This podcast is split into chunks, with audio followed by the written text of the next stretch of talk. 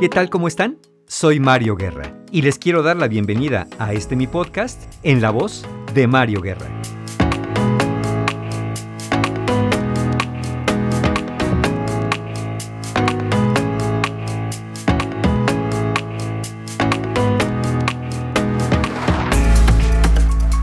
¿Qué tal? Bienvenidos, bienvenidas a otro episodio de mi podcast. Y el día de hoy vamos a conversar acerca de un fenómeno que muchas personas padecen en nuestra cultura, en nuestra sociedad, y es este de hacerse los fuertes. ¿Por qué una persona se haría eh, el fuerte ante otros? ¿De dónde viene esto? ¿Qué consecuencias tiene? Y sobre todo, ¿qué podríamos hacer para ya no tener que sentirnos en la obligación de ser los fuertes de la familia, los fuertes en el trabajo o ante un grupo de amigos? ¿Qué es lo que estamos buscando realmente? ¿Cuáles son los costos que estamos pagando cuando lo hacemos? Y no me dejarán mentir aquellos que se identifican con esto, qué cansado llega a ser a veces hacerse el fuerte y al final no obtener, quizá, aquello que se pudo haber estado buscando. De eso vamos a conversar en este episodio, así que ya lo saben, sin decir más, comenzamos.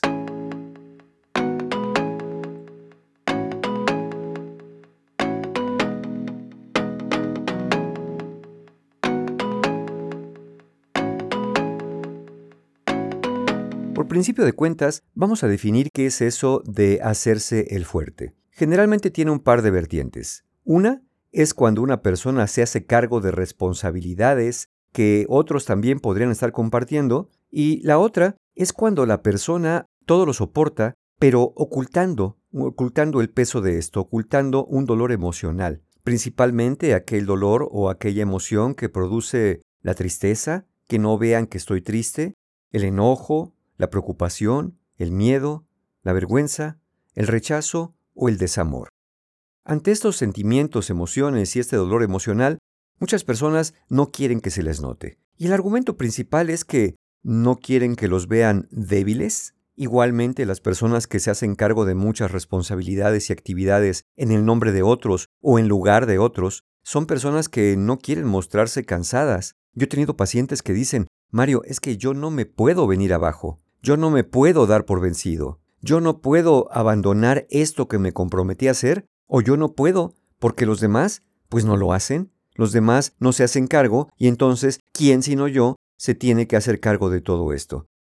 Pero cuando les pregunto, oye, ¿y verdaderamente no te sientes cansado, cansada, no te sientes abrumado? Lo piensan por unos segundos, me miran y me dicen sí, sí, pero, pero no pueden verme débil. Y esta asociación entre estar saturado, esta asociación entre no poder de pronto porque las responsabilidades son muchas, con la debilidad? ¿De dónde viene? ¿Por qué pensamos que si vamos más allá del límite de nuestras capacidades, estaríamos siendo personas débiles y no personas normales que pues también se cansan, también se frustran, también se agobian y también sienten? Y esto de hacerse el fuerte es algo que frecuentemente se sostiene ante otros, pero no pocas veces también se puede aplicar al propio reconocimiento donde uno no puede permitir sentirse mal, donde uno no puede verse o sentirse ante uno mismo débil, como dije hace un momento, y esto con la intención de no sentirse peor. Es decir, yo mismo me aliento, yo mismo me empujo a ir para adelante a pesar del agotamiento, yo mismo me empujo a no reconocer el sentimiento para no sentirme mal, porque como tengo esta supuesta obligación de ser yo el que se encargue de las cosas, pues a veces trato de mentirme a mí mismo de que no pasa nada, de que yo puedo con todo y de que tengo que salir adelante a pesar de los pesares. Lo malo es que no puedes engañar a la mente, lo malo es que no puedes engañar al cuerpo, y todo tiene un límite, y cuando llevas a tu cuerpo y a tu mente hasta los confines de los límites de lo tolerable, es cuando empiezas a sentir cosas que no sabes cómo interpretar, porque como tienes que ser fuerte, como no te puede doler, como no te puedes cansar, como tienes que poder con todo, entonces empiezas a mostrarte un tanto reactivo, reactiva, bastante volátil con las emociones, digámoslo así, irascible, te prendes con cualquier cosa, o ante eventos aparentemente insignificantes ya andas eh, rodando lágrimas, o, o peor todavía, te puedes mostrar y refugiar en la indiferencia para precisamente no dejar que ni una sola emoción ni una sola queja se te pueda escapar. ¿Para qué? Para no mostrar debilidad, porque, como ya lo dije, tienes que ser el fuerte. ¿Te suena conocido esto? ¿Cómo solemos hacernos los fuertes? Bueno, una forma es eh, no deteniéndonos, no parando, como se dice por ahí. Vamos de aquí para allá, decimos que trabajamos mucho, que no tenemos tiempo que perder y siempre nos mostramos como muy ocupados. El lema favorito de estas personas es ¿descansar? No, yo voy a descansar cuando me muera. Y yo siempre me he preguntado, ¿cómo saben? Es decir, ¿cómo saben que se descansa en la muerte? Yo la verdad no lo sé, o si lo sé no lo recuerdo, si he estado muerto alguna vez y ya vine en otra vida, no lo sé, pero la realidad es que si se descansa allá, pues a mí también me gusta descansar acá, lo cual no quiere decir que voy a vivir descansando, quiere decir que voy a dosificar mis actividades también con periodos de descanso porque necesito recargarme, recargarme físicamente, pero también recargarme eh, mentalmente para poder rendir efectivamente aquello que quiera rendir o que necesite en un momento dado y no caer en el agotamiento, no caer en el desgaste absoluto para que después ni de mi propio cuerpo me pueda hacer cargo. Entonces, este entrar en una hiperactividad, este entrar en un supuesto no parar porque no hay tiempo para descansar, es uno de los síntomas y refugios de aquella persona que quiere hacérsela fuerte, particularmente, como dije al principio, de hacerse cargo de cosas que, pues probablemente, sienta que tiene que hacerse cargo, pero a veces bien podría delegar, a menos que diga que no, porque nadie lo hace como se debe, y entonces esa persona es la única que lo puede hacer bien. Ese es otro pretexto de aquellas personas que suelen hacérselas fuertes, particularmente en la modalidad de, de estar haciendo muchas cosas. Pero luego viene otro mecanismo. Viene otro mecanismo como cuando alguien les pregunta, oye, ¿que no te cansas? Oye, ¿que no vas a ir a comer? Oye, ¿que no duermes? O cuando te ven y te miran y te dicen, oye, ¿estás triste? ¿Estás enojado? ¿Qué tienes? Y la respuesta es, nada.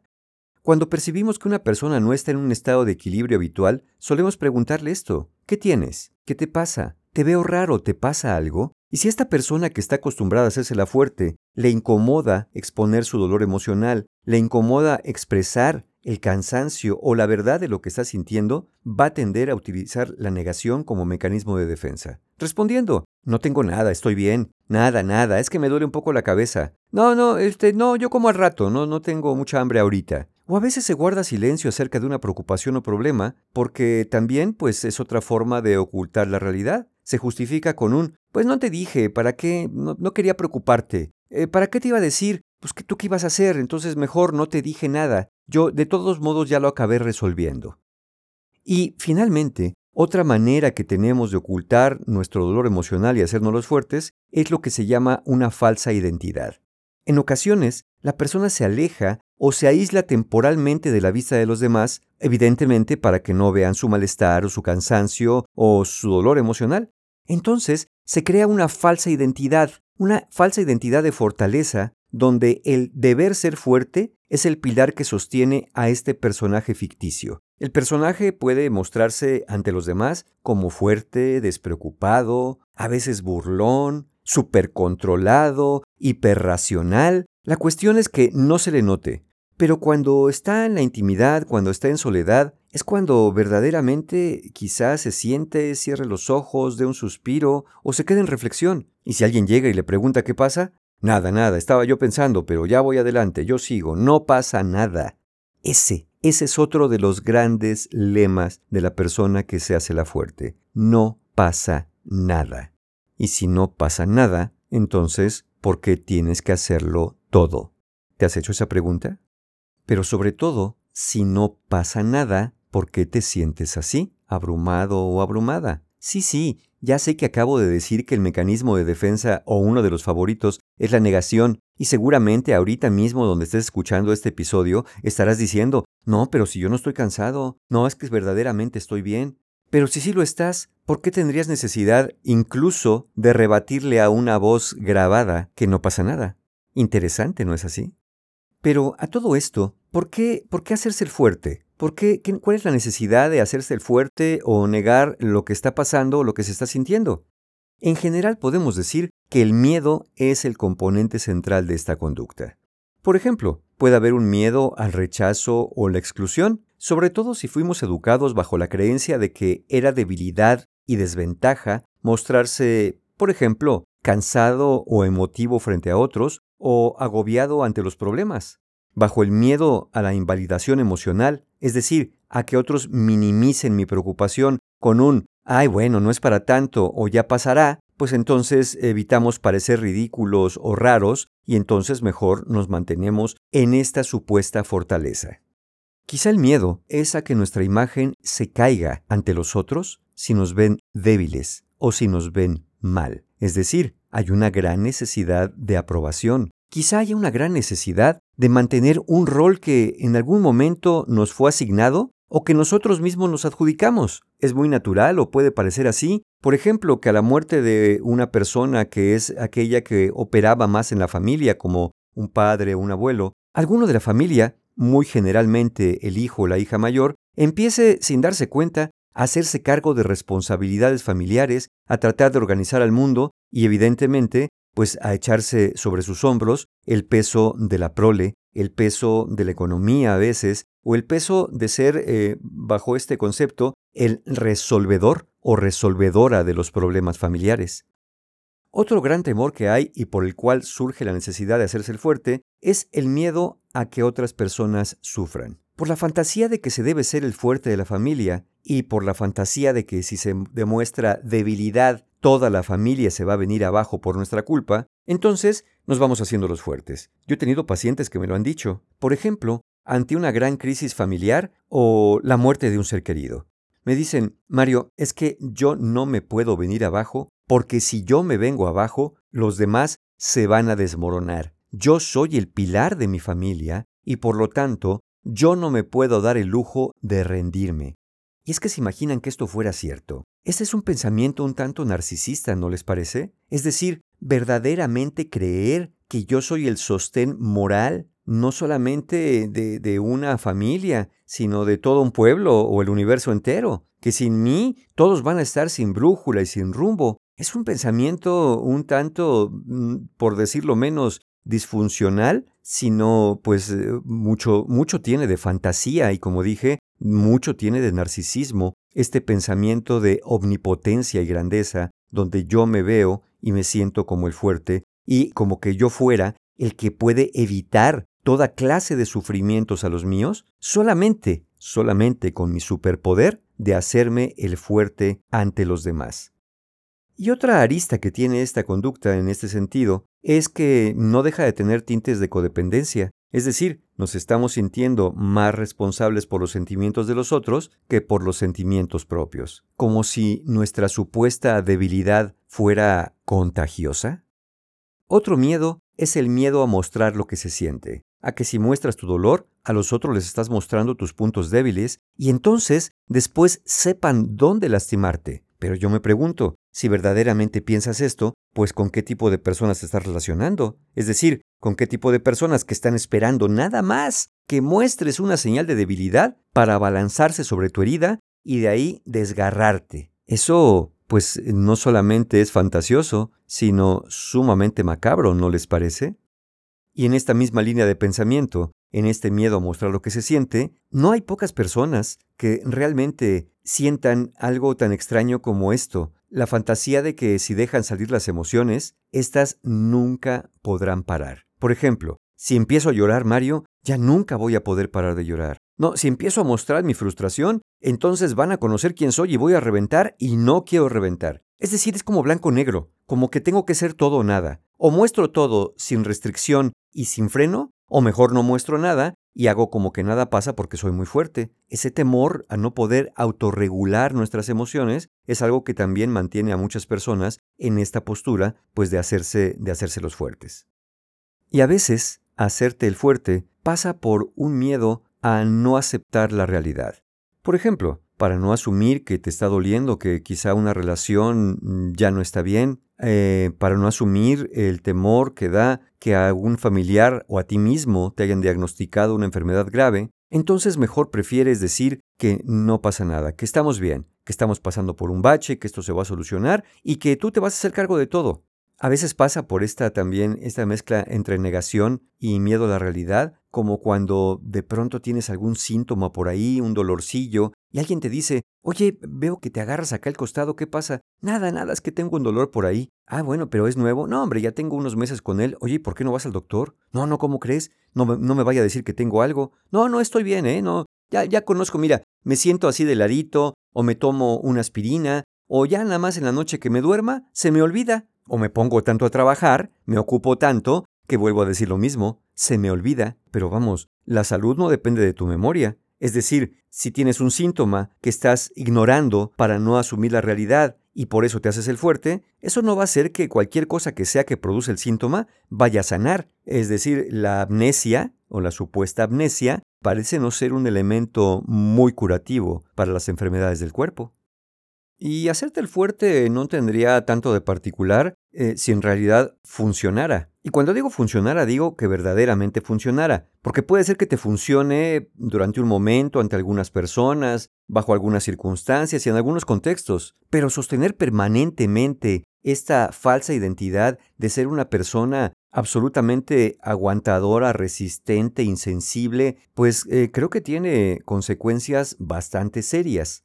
Por ejemplo, reprimir la salida o expresión emocional no te hace reprimir las emociones. Es decir, el que rompas la bocina del radio no significa que el radio no siga procesando la señal que recibe el exterior. Lo único que hace es que ya no suena. Y como ya no suena, pues nadie puede percibir qué es lo que está pasando, por ejemplo, en el noticiero. El radio sigue funcionando, pero nadie lo escucha. Es decir, tu agotamiento, tu frustración, tu confusión está ahí adentro, pero nadie puede ser empático contigo porque tú no demuestras que lo necesites. La negación, la represión, la evitación, como todo mecanismo de defensa, solo tiene beneficios temporales, cuando se hacen por un corto periodo de tiempo. A veces, a veces ayuda a decir, mira, ahorita no pasa nada, pero únicamente cuando es por el tiempo suficiente para que te dé la oportunidad de asimilar hechos o información muy complicada o dolorosa. Hacer una pausa. Hacer una pausa o decir, ahorita, ahorita estoy bien, te permite actuar más adecuadamente en situaciones comprometidas. Por ejemplo, tu frustración en una junta de trabajo o tu enojo ante el jefe. En esos casos puede funcionar, pero cuando se ejecuta de manera permanente, cuando se hace ya como una forma o estilo de ser ante los demás, este de hacerse el fuerte, nos lleva a aislarnos permanentemente. E inclusive te has puesto a pensar el efecto que estás causando en los tuyos. Imaginemos el siguiente escenario. Ocurre, mm, lamentablemente, la muerte de un ser querido. Los demás, como tú, están tristes, están abatidos, están angustiados y a lo mejor preocupados por lo que va a pasar en el futuro. Pero a ti, a ti te ven como si nada. A ti te ven operando, decidiendo, a ti te ven con una gran fortaleza. Y entonces pensarán, hombre, esta persona, este hermano, este padre, esta madre que está totalmente entero después de lo que pasó, y yo que me siento tan mal, algo malo debo tener yo. Yo debo ser una persona débil, yo debo ser una persona defectuosa. Porque mira, incluso le pregunto y me dice que, está bien, que no pasa nada, que hay que hacerse cargo de las cosas o que la vida sigue. Y yo, pues en este momento de la gran pérdida, no tengo ni siquiera la perspectiva, ni ganas, ni sé cómo la vida puede seguir. Y no es que no vaya a seguir, porque va a seguir para todos. La cuestión es que a veces necesitamos estos pequeños momentos de pausa para recomponernos, estos pequeños momentos de pausa para poder recargarnos y seguir adelante. A veces el ejemplo que estamos dando cuando somos los fuertes no es el más afortunado, especialmente si hay niños pequeños en casa que aprenden de nosotros cómo se maneja y cómo se reacciona ante las cosas dolorosas, ante los conflictos y ante las situaciones que son estresantes. Si lo que quieres es enseñar que ante lo que debería de doler no duela, ante lo que debería de importar no importa, y ante lo que deberíamos de sentir lo que hay que hacer es no sentir, bueno, entonces quizá estás dando la lección correcta. Yo me pregunto si eso es lo que quieres enseñar, si es tu caso. ¿Cuándo deja de ser sano y qué efectos negativos produce hacerse el fuerte? Como lo dije, cuando se mantiene esta actitud más como una forma de vida que como una reacción temporal. Negar la realidad te impide tomar acciones y te impide tomar decisiones sobre lo que está pasando. Por lo tanto, no encuentras soluciones efectivas. Sí solucionas, pero vas solucionando más por impulso y para sacar las emergencias y las urgencias con tal de no detenerte a pensar qué es lo que estás sintiendo. Fingir estar bien te aísla de la empatía de los demás, lo que a la larga acaba por dejarte en soledad te hace soportar situaciones dolorosas por largo tiempo. Por ejemplo, una mala relación de pareja por creer que, pues, que hay que aguantar, que hay que echarle ganas, que eso es lo correcto. También multiplica tus problemas, te hace sentir responsable por el bienestar de otros y entonces llevas tu preocupación más la preocupación de no preocupar a los demás y, además, la preocupación de los otros, por cierto. También, hacerte el fuerte te impide buscar ayuda, pues al que no le pasa nada, nada necesita de nadie, ¿no es así?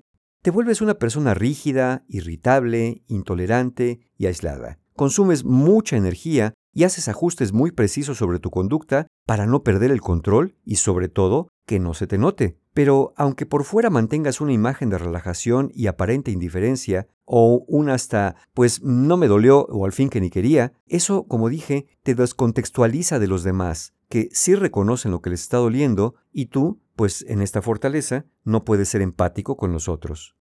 ¿Cuál puede ser la solución a todo esto? Eh, sería también bastante fantasioso de mi parte decirte simplemente cambia, decirte simplemente empieza a decir lo que sientes, empieza a decir lo que te pasa, empieza a expresarte y hablar y abrirte al mundo.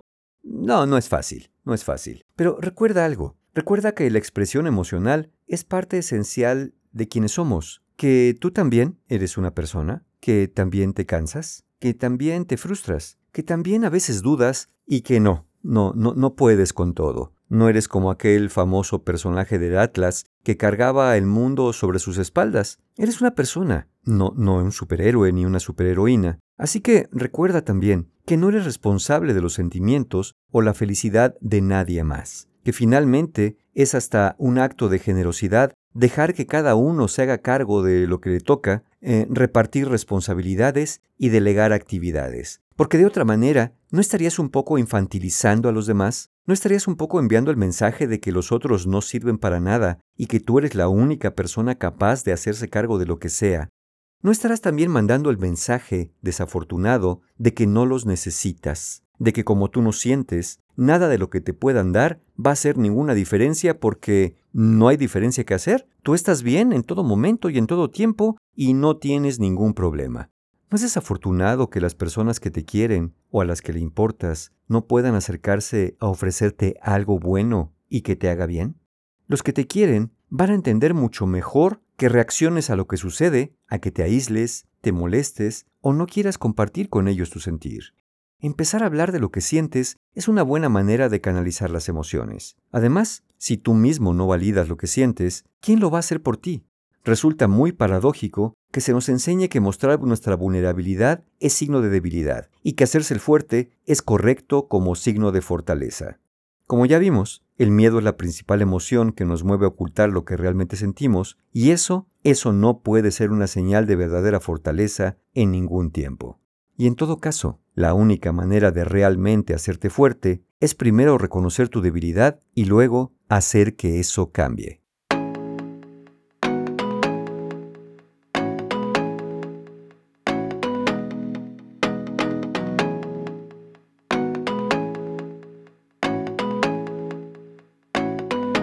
Y es que suena lógico, ¿no?